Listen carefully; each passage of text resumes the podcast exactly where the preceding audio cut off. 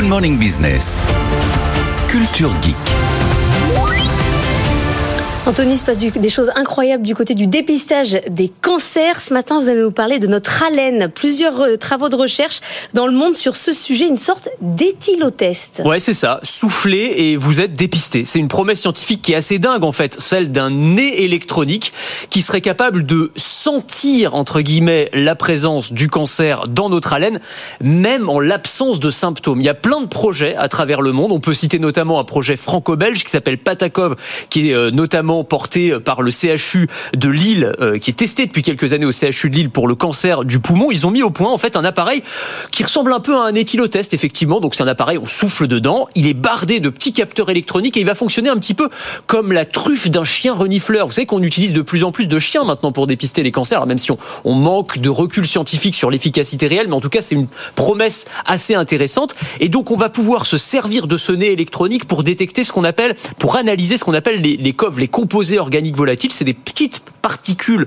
chimiques qui sont différentes euh, quand euh, nos organes sont sains ou quand nos organes sont malades. En fait, c'est une signature moléculaire de la maladie et donc à partir de notre haleine, eh bien on est capable de détecter la présence de la maladie, ce qui est une promesse incroyable parce que si vous prenez l'exemple du cancer du poumon, poumons qu'on dépiste en général après l'apparition de certains symptômes euh, ou alors sur une anomalie euh, sur un sur une radio, le taux de survie à 5 ans est de 15% quand il est pris tardivement, 90% quand il est pris de manière euh, anticipée et c'est là évidemment que ça pourrait être extrêmement intéressant. Mais c'est énorme ce que vous nous annoncez parce qu'évidemment, ça n'a rien à voir avec une biopsie ou voilà. Là, là c'est carrément en souffle. Est-ce que c'est déjà disponible? Est-ce que parce qu'on va pouvoir dépister massivement en fait? Alors c'est ça, tout l'intérêt c'est ça, ça va être de pouvoir faire, faire des campagnes de dépistage qui seront massives et très très simples. On souffle et c'est terminé. Alors là où il faut pas donner de faux espoirs aux gens, c'est que tout ça est encore en phase de recherche pour l'instant.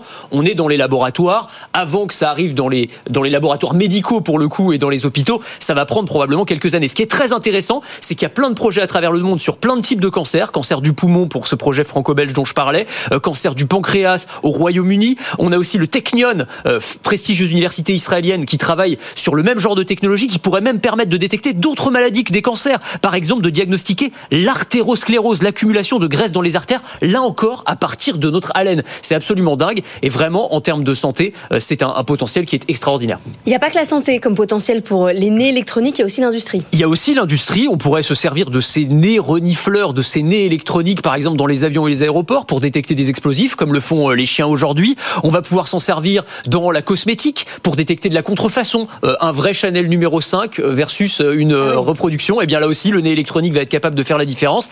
Et aussi dans la biométrie, c'est un indicateur biométrique, notre haleine en fait, comme nos empreintes digitales, comme notre visage, et donc on va pouvoir s'en servir pour s'identifier, pour payer exactement. Vous pourriez peut-être ah, payer avec votre haleine, pourquoi pas à la caisse du supermarché, ou pourquoi pas pour déverrouiller votre smartphone. Enfin, on peut imaginer plein de cas d'usage en utilisant cette signature unique qu'est notre haleine. Il va falloir soigner la laine quand même. Va falloir soigner l'haleine, effectivement. Merci beaucoup, Anthony.